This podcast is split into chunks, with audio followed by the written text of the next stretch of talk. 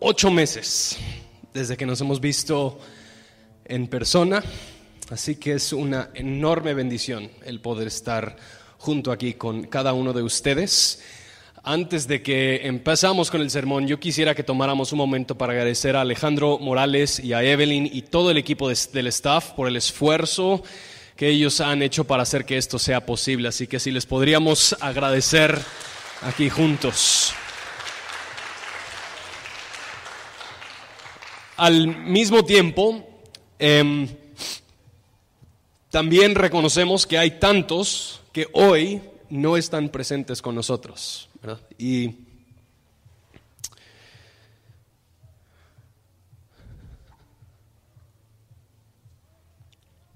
Y no, no, es iglesia sin que estemos juntos. Entonces, para los que nos están sintonizando, entendemos también, eh, quisiéramos que pudieran estar aquí con nosotros. Y al mismo tiempo, gracias a reconocemos que hay algunos de ustedes quienes han tomado la decisión un poquito más a largo plazo a estar transmitiendo el servicio en línea y no llegar aquí presencialmente. Y para los que nos están escuchando que eso es su situación, queremos que sepan cuánto los amamos, em, que nosotros estamos conscientes de esa decisión y que nosotros estamos listos para recibirlos ya cuando ustedes están listos ocho meses desde que nos hemos reunido de manera presencial y eh, quizás para algunas personas este tiempo ha generado la pregunta, ¿por qué importa la reunión presencial de la iglesia? Para algunas personas este tiempo ya ha sido relativamente cómodo. Todos los domingos pueden abrir YouTube y, ni tienen que sintonizar a Iglesia Reforma, pueden encontrar algún buen predicador y ahí pueden escoger su predicador favorito, el predicador más famoso, lo que sea, lo pueden escuchar, escuchar una prédica genial, luego pueden escoger todos los grupos musicales que cantan las mejores alabanzas y pueden escoger las alabanzas que ellos quieren escuchar. Entonces, si la experiencia los domingos por la mañana ha sido tan buena, ¿por qué importa estar aquí presente? ¿Será que hay algún significado bíblico o teológico con este tiempo? Cuando la opción alternativa que hemos tenido es que tú puedes escoger tu experiencia dominical. Y así te nutres y tu alma se siente refrescada y te inspiras. Entonces, ¿por qué reunirnos presencialmente? La idea que vamos a estar destacando por los próximos momentos juntos es lo siguiente, y creemos que esto es sumamente importante. La reunión presencial de la iglesia es una manifestación visible de la obra de Dios. La reunión presencial de la iglesia es una manifestación visible de la obra de Dios. Y para establecer este siguiente punto, quisiera citar a Jonathan Lehman. Quiero que noten lo que Jonathan Lehman dice. Las iglesias se reúnen porque como agencias o embajadas del cielo deben hacerse visibles, audibles y tocables, tan palpables como los pies sobre la tierra. Los humanos son criaturas físicas los cuerpos importan, el espacio importa, la unión física importa y las iglesias necesitan un trozo de geografía en el cual reunirse para así convertirse en lo que son una asamblea o una iglesia. Vamos a estar en tres diferentes pasajes en esta mañana, empezando en Mateo 16, pero antes de que leemos ese pasaje juntos, acompáñenme en oración. Dios bueno, perfecto y misericordioso, gracias, gracias, gracias por la oportunidad que tenemos para reunirnos juntos como tu iglesia. Hoy, Señor, queremos que todo esto se trate únicamente de ti. No es nuestro anhelo llevarnos el protagonismo, no es nuestro anhelo tener el lugar más visible, sino que lo que nosotros queremos hacer es hacer tu obra visible al reunirnos. Así que gracias Dios por la pequeña oportunidad que tú nos has dado de manifestar lo que tú has hecho aquí juntos. Es en el nombre de Jesús que oramos. Amén. Hay tres elementos fundamentales de la obra de Dios que hacemos visible o audible o tocable, palpable al reunirnos. La primera es que la reunión presencial de la iglesia es una manifestación visible del reino de Jesús. Noten Mateo 16, versículo 18 y 19. Dice lo siguiente, yo también te digo que tú eres Pedro, y sobre esta roca edificaré mi iglesia, y las puertas del Hades no prevalecerán contra ella. Yo te daré las llaves del reino de los cielos, y lo que ates en la tierra será atado en los cielos, y lo que desates en la tierra será desatado en los cielos. Este pasaje es un pasaje muy importante para entender por eh, entender lo que es la naturaleza de la iglesia. Sin embargo, es un pasaje que se ha debatido muchísimo. Y por muchas diferentes razones, la Iglesia Católica Romana ha establecido el papado de Pedro sobre este versículo en particular y muchos de nosotros hemos escuchado cómo se utiliza esa última parte de atar y desatar para dar a entender ciertos aspectos que la Biblia no necesariamente afirma. Pero no vamos a entrar en toda la controversia de este versículo, eso es para otro día. Más relevante es esta idea de que las puertas del Hades no prevalecerán contra la iglesia y que Jesús le ha dado a la iglesia las llaves del reino de los cielos. Es interesante reconocer que esto es una de las primeras veces que se utiliza esta palabra iglesia en los evangelios.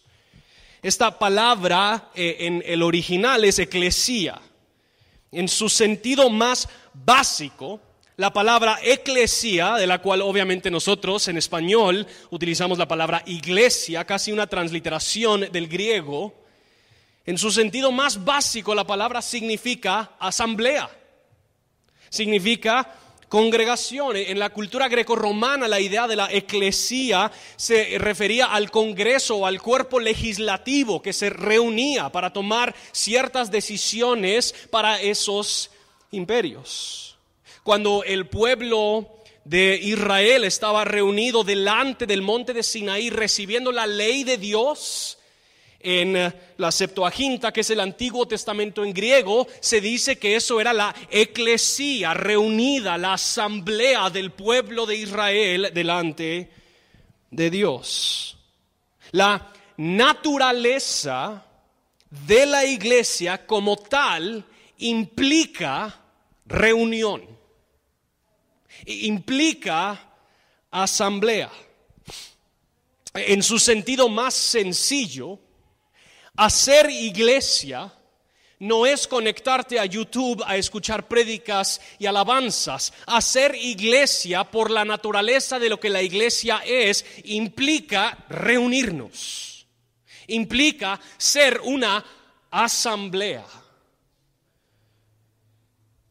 Y así testificamos a la realidad del reino de Jesucristo. Esta eclesía, esta asamblea de discípulos de Jesús, son quienes recibirán las llaves del reino de los cielos, del reino de Jesús. Esto significa también que la iglesia tiene una reunión distinta, especial y particular con el reino de Jesús. La iglesia existe como una agencia o una embajada del reino de Jesús. ¿Qué es una embajada? Una embajada es una representación legal de un país adentro de otro país.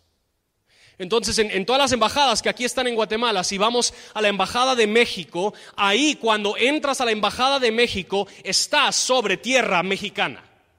Aunque estás sobre tierra guatemalteca. Una embajada existe para representar los intereses del país foráneo dentro del país local. Y en ese sentido, la iglesia reunida es una embajada del reino de Jesucristo. La iglesia reunida, ahorita estamos porque estamos juntos, porque estamos congregados, caminando sobre tierra que le pertenece al reino de Jesús, aunque estamos sobre tierra del mundo. Somos una embajada, una representación, una manifestación visible del reino de Jesús, del gobierno de Jesús, de la soberanía de Jesús. La iglesia entonces es esa comunidad de personas que representan el reino de Jesús en tierra foránea. Y cuando nos reunimos, se hace visible ese reino. De hecho, la palabra eclesía, aunque significaba asamblea, viene de dos palabras compuestas. Ek, que es fuera o, salido de, y kaleo, que significa ser llamado. Que el, punto es que la asamblea es un grupo de personas quienes han sido convocados y al haber sido convocados salieron de donde estaban para reunirse.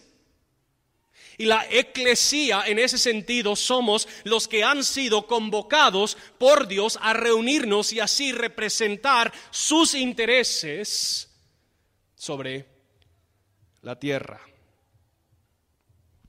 Es esa comunidad de personas, esa comunidad de personas convocados que demuestran que pertenecen al reino de Jesús. Ahora, muy prácticamente, esta gente, nosotros, los que pertenecemos al reino de Jesús, organizamos nuestra vida entera, nuestra existencia, no por los ideales y los valores de este mundo, sino que organizamos nuestra vida entera, toda nuestra existencia, por los ideales, los valores, los principios del reino de Jesús. Y así, cuando nos reunimos, representamos de manera visible este reino de Jesús.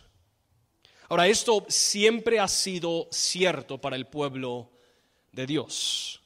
El pueblo de Israel era también una manifestación visible, palpable, audible del gobierno de Dios, del reino de Dios, en frente de todas las otras naciones paganas que estaban adorando a otros dioses. De hecho, escuchamos a lo largo del Antiguo Testamento cómo es que las naciones iban a testificar que Yahvé es el Dios verdadero al ver cómo es que Dios cuida, protege y su pueblo se somete a su gobierno noten Isaías 42, 6, uno de estos versículos. Yo soy el Señor, en justicia te he llamado, te sostendré por la mano y por ti valaré y te pondré como pacto para el pueblo, como luz para las naciones. El pueblo de Israel era un testimonio visible y presencial del gobierno y reino de Dios. Cuando las naciones paganas veían al pueblo de Israel, veían su asamblea para adorar a Dios y luego veían el estilo de vida producido por esa misma adoración, todo eso servía como evidencia visible a las naciones paganas que solo hay un Dios y es el Dios de Israel. Y para la iglesia hoy en día hay muchísima similitud. Este reino de Jesús en Mateo 16 es contrapuesto contra qué? ¿Qué es lo que no prevalecerá? Hades. Este reino del enemigo, este reino contrario. Que en el mundo actualmente hay dos reinos que están operando, el reino de Jesús y el reino de las tinieblas. Ya sabemos que Jesús ha conquistado las tinieblas y a eso llegaremos, pero la iglesia reunida, la iglesia congregada es una manifestación visible del reino de Jesús. Ahora, muchos de nosotros, cuando pensamos en la reunión física y presencial de la iglesia, tal vez lo vemos un poquito diferente, lo vemos como algo que nosotros tenemos que hacer. Los más cínicos entre nosotros, que seguro no hay ningún tipo de cinismo aquí entre ustedes, pero los más cínicos dirían, eso de la congregación es un invento de los pastores para que tenga gente que los están escuchando, puedan tener a todos así bien controladitos, asegurar que dan sus diezmos y así la iglesia sigue operando. Muy, cínicamente podemos ver la reunión presencial de la iglesia. Así, ahora tal vez los que no son tan cínicos, los que son un poquito más positivos, dirían, bueno, pues es un evento bonito. Un evento bonito donde podemos escuchar una prédica linda, cantar unas canciones que nos inspiran. Y es una experiencia. Pero cuando vemos lo que Jesús le está declarando a los discípulos acerca de estos dos reinos contrapuestos, hay un propósito cósmico en la reunión de la iglesia. Dios ha reunido para sí mismo un pueblo de toda lengua, toda tribu, toda nación, y este pueblo manifiesta su gobierno delante del mundo que está gobernado por las tinieblas. Y esta familia que Dios ha reunido para sí mismo se reúne semana tras semana como testimonio visible de ese gobierno. O, tal vez muy al grano. En un sentido cósmico, la reunión de la iglesia domingo tras domingo es un grito de batalla y de victoria contra los poderes y las potestades de este mundo. Cristo reina. Y nosotros cuando nos reunimos y lo cantamos y lo declaramos y lo escuchamos predicado, testificamos de manera visible que no pertenecemos al reino de las tinieblas, sino que pertenecemos al reino de Jesús. Muy, prácticamente nos reunimos domingo tras domingo y todo el mundo está observando. El mundo ha buscado vida en las tinieblas. Han buscado pero el reino de las tinieblas no puede dar vida. El reino de las tinieblas solo destruye la vida. Y nosotros nos reunimos testificando de manera visible que hay esperanza. La reunión de la iglesia es una manifestación visible del reino de Jesús. Número dos, la reunión de la iglesia es una manifestación visible de la victoria de Jesús. Noten Efesios capítulo 3 versículo 10 y 11. De este modo, la infinita sabiduría de Dios puede ser dada a conocer ahora por medio de la iglesia a los principados y potestades en los lugares celestiales conforme al propósito eterno que llevó a cabo en Cristo Jesús nuestro Señor. E, el, hilo de Pablo en los versículos anteriores importa mucho para entender lo que él está diciendo. Él termina Efesios 2 hablando de que hay estos dos grupos de personas, los judíos y los gentiles, que religiosamente no se llevaban bien. Los judíos tenían un sentido de superioridad porque Dios a ellos les había dado la ley. Ahora, no la habían obedecido, pero la tenían. Entonces, por, por tenerla en sí, se sentían más privilegiados, superiores a los demás y así entonces menospreciaban a los gentiles porque decían que los gentiles no lo tienen, los gentiles son hecho de menos. Y Pablo dice en Efesios 2 que realmente lo que ha sucedido es que Cristo ha unido de los dos, ha hecho un solo hombre, ha hecho una sola familia. Ahora, esa idea de estos dos grupos que no se llevan bien, de repente llevándose bien, suena bonito, pero su poder verdaderamente transformador es cuando eso se vuelve visible. Cuando se ve tanto judíos como gentiles viviendo juntos y encontrando su unión en la persona y obra de Cristo. Y luego Pablo enfatiza al principio de Efesios 3 que él ha sido llamado por Dios para ser ministro a los gentiles y predicarles a ellos el Evangelio. Y es en medio de esa sección que Pablo hace esta declaración de cómo es que la iglesia da a conocer o manifiesta, expone la infinita sabiduría de Dios al llevar a cabo su propósito eterno en Cristo. Esta sabiduría que la iglesia manifiesta de Dios, es una demostración de cómo es que Dios ha obrado desde el principio conforme a su propósito en Cristo. O sea que la mera existencia visible de la iglesia manifiesta lo que Dios ha obrado. Si, Dios no ha obrado, no hay iglesia. Entonces, el mero hecho de que hay iglesia testifica no a, lo, a lo impresionante que nosotros somos, sino que testifica a la infinita sabiduría de Dios al llevar a cabo su propósito eterno en Cristo. Ahora, ¿cómo es que testificamos a esto? Hay una palabra muy clave en Efesios 2 que vemos a lo largo de ese pasaje y es una palabra es la palabra de reconciliación. Si recordamos en toda la historia de la Biblia, la idea de que seres humanos como nosotros simplemente entráramos y nos desinfectáramos los pies para reunirnos con Dios hubiera sido ridículo. Porque para reunirnos en la presencia de Dios tendríamos que desinfectarnos muchísimo más que simplemente los zapatos. La idea de estar en la presencia de Dios tal y como nosotros somos por naturaleza hubiera sido imposible. Tendríamos que haber hecho una de dos cosas, o haber cumplido perfectamente la ley de Dios, o, traer un sacrificio de sangre derramada para que pudiéramos entrar. ¿Por qué? Porque había enemistad entre Dios y el hombre. Pero no solo eso, precisamente por esa misma enemistad, había enemistad, hostilidad entre el hombre y el hombre.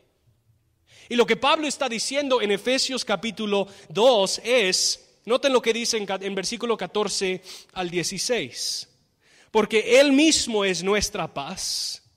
Y de ambos pueblos hizo uno, derribando la pared intermedia de separación, poniendo a fin a la enemistad en su carne la ley de los mandamientos expresados en ordenanzas para crear en él mismo de los dos un nuevo hombre, estableciendo así la paz y para reconciliar con Dios a los dos en un cuerpo por medio de la cruz, habiendo dado muerte en ella a la enemistad.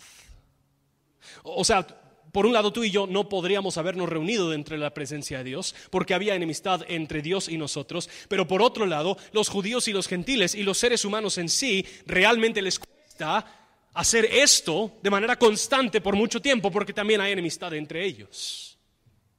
Y lo que Pablo está diciendo es que lo que Dios ha obrado en Cristo es remover la enemistad para que así la iglesia pueda reunirse con toda la confianza delante de este Dios perfecto y también así la iglesia pueda vivir juntos como esa misma asamblea. El mensaje del Evangelio es que Dios ha obrado reconciliación con Dios y reconciliación con el hombre. ¿Para qué? Para que pudiésemos hacer esto. Para la gloria de su nombre. Esto significa que nuestra mera reunión en la presencia de Dios se debe únicamente a que Dios ha obrado victoria sobre la enemistad que existía por nuestro pecado. Nuestra reunión dominical testifica a que Dios ha conquistado aquello que nos separaba. Que Dios ha destruido aquella enemistad que impedía nuestro acceso. Y por eso nosotros tan libremente, tan confiadamente, podemos entrar aquí y cantar, alabaré al Señor mi Dios. Nadie se hubiera atrevido a hacer eso, a menos de que haya un sacrificio en su lugar que remueve la enemistad y la hostilidad. Esta reconciliación que Dios ha logrado, esa victoria no es únicamente entre Dios y el hombre, sino que es también entre el hombre y el hombre. Estos judíos y gentiles, al congregarse, al ser eclesía, hubieran sido un testimonio visible que donde en el mundo hay enemistad y hostilidad por el Evangelio de Jesucristo, hay comunión y unidad. Una pregunta muy sencilla que nosotros hemos hecho antes aquí en Reforma, si miras los que están aquí sentados a su alrededor, díganme, ¿qué tienen en común? ¿Qué, otra razón podría haber para tener este grupo de personas reunidas? No es que todos se congregan en Iglesia Reforma, hay una razón por debajo de por qué todos se congregan en Iglesia Reforma. No es que todos son de la comunidad de San Cristóbal, hay una razón por debajo de por qué todos son de la comunidad de San Cristóbal. Ni es porque todos viven en San Cristóbal, porque hay muchos que viven en San Cristóbal que no están aquí. Lo que tenemos en común es Cristo. Nuestra razón de estar juntos, de poder estar juntos, es Cristo que Él ha conquistado aquello que antes nos hubiera separado. Y por lo tanto nuestra reunión manifiesta visiblemente su victoria. La mera existencia de la iglesia manifiesta la obra de Dios. Tercera, la iglesia reunida es una manifestación visible de la misión de Jesús. Es una manifestación visible del reino de Jesús, es una manifestación visible de la victoria de Jesús y es una manifestación visible de la misión de Jesús. No, noten Juan 20, 21 al 22. Jesús les dijo otra vez, paz a ustedes. Como el Padre me ha enviado, así también yo los envío. Después de decir esto, sopló sobre ellos y les dijo, reciban el Espíritu Santo. Ahora Jesús está hablando con sus discípulos al haber terminado, concluido con su misión. Él había muerto y resucitado, había cumplido lo que el Padre le había enviado a hacer y así como continuación de su misión, Jesús entonces envía a su iglesia al mundo para seguir con aquello que él ya había cumplido. Cuando pensamos en la misión de Dios, en, la obra, en qué es lo que Dios ha planificado o se ha propuesto hacer en este universo que Él ha creado, en la obra de Jesús, el éxito de esa misión está garantizada. Pero ese éxito de la misión de Jesús no ha sido consumada. O sea que hay, una progresión, hay un avance a la misión de Jesús, que Dios Padre envía al Hijo y el Hijo y el Padre envían al Espíritu a su iglesia y el Dios Trino entonces envía a su iglesia y así procede la misión de Dios. Aunque Dios la ha cumplido todo, Él involucra a su iglesia en su misión dentro del mundo. No es algo que inicia con nosotros, inicia con Él. Pero esto también significa muy claramente que la mera presencia de la iglesia, la, manifestación visible de la iglesia demuestra la continuidad de la misión de Dios. Todos los domingos, cuando no hay pandemias, semana tras semana, a lo largo del mundo entero, la iglesia se reúne y demuestra así que Dios sigue en su misión. Porque Él ha enviado a su iglesia. Ahora, obviamente, lo más impresionante es que esto sucede en, en países donde hay prohibiciones gubernamentales hacerlo. Esto sucede en países donde si testificar de que tú crees en este Dios trino? ¿Estás poniendo en riesgo tu propia vida y la vida de tu familia? Y, aún ahí, de hecho, es principalmente ahí donde la iglesia está expandiendo de una manera exponencial.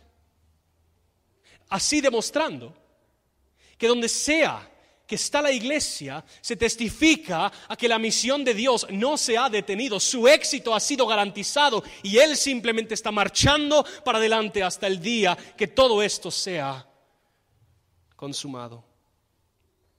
Todos los poderes de este mundo se pueden juntar contra Jesucristo y su pueblo y, y no podrán avanzar ni un centímetro porque Jesús ha resucitado.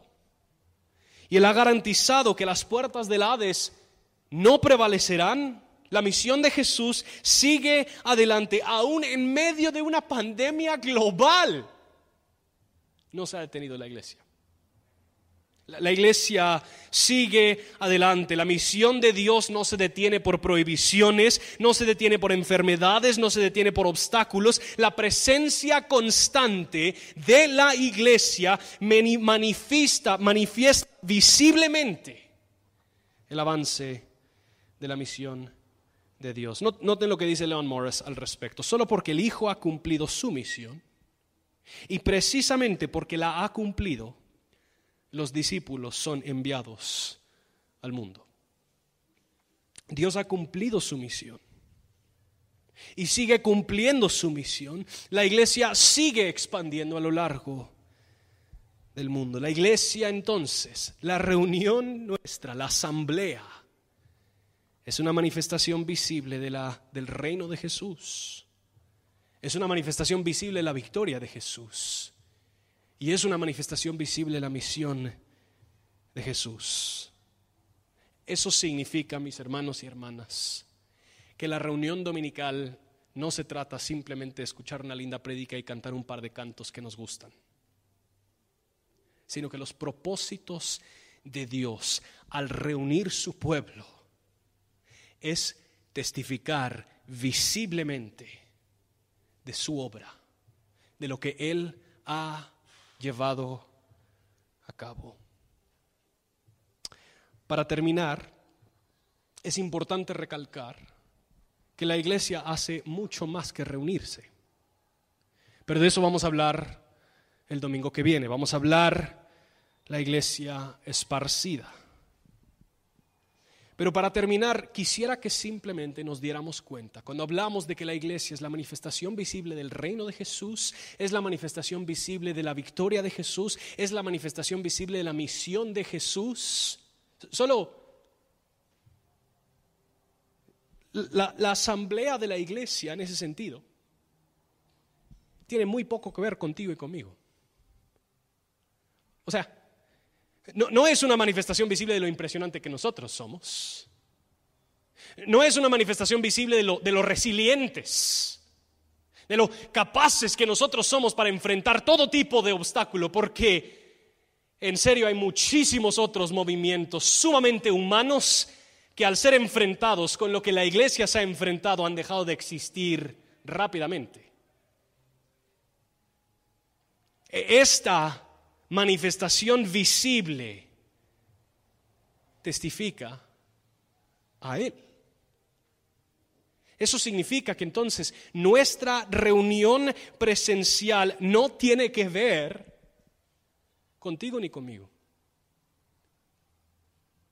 No, no, tiene que ver con mis gustos, con tus gustos con mis intereses, con tus intereses. La reunión de la iglesia tiene que ver con los propósitos eternos de Dios en Cristo, lo que Él ha comisionado a su iglesia a hacer. La iglesia no tiene que ver con tu plataforma, con mi plataforma, con tus iniciativas, con tu activismo, no tiene que ver con tus prédicas, tus planes, no tiene que ver con tus programas. La iglesia no tiene nada que ver con iglesia reforma. Tiene que ver con el protagonista central de todo esto,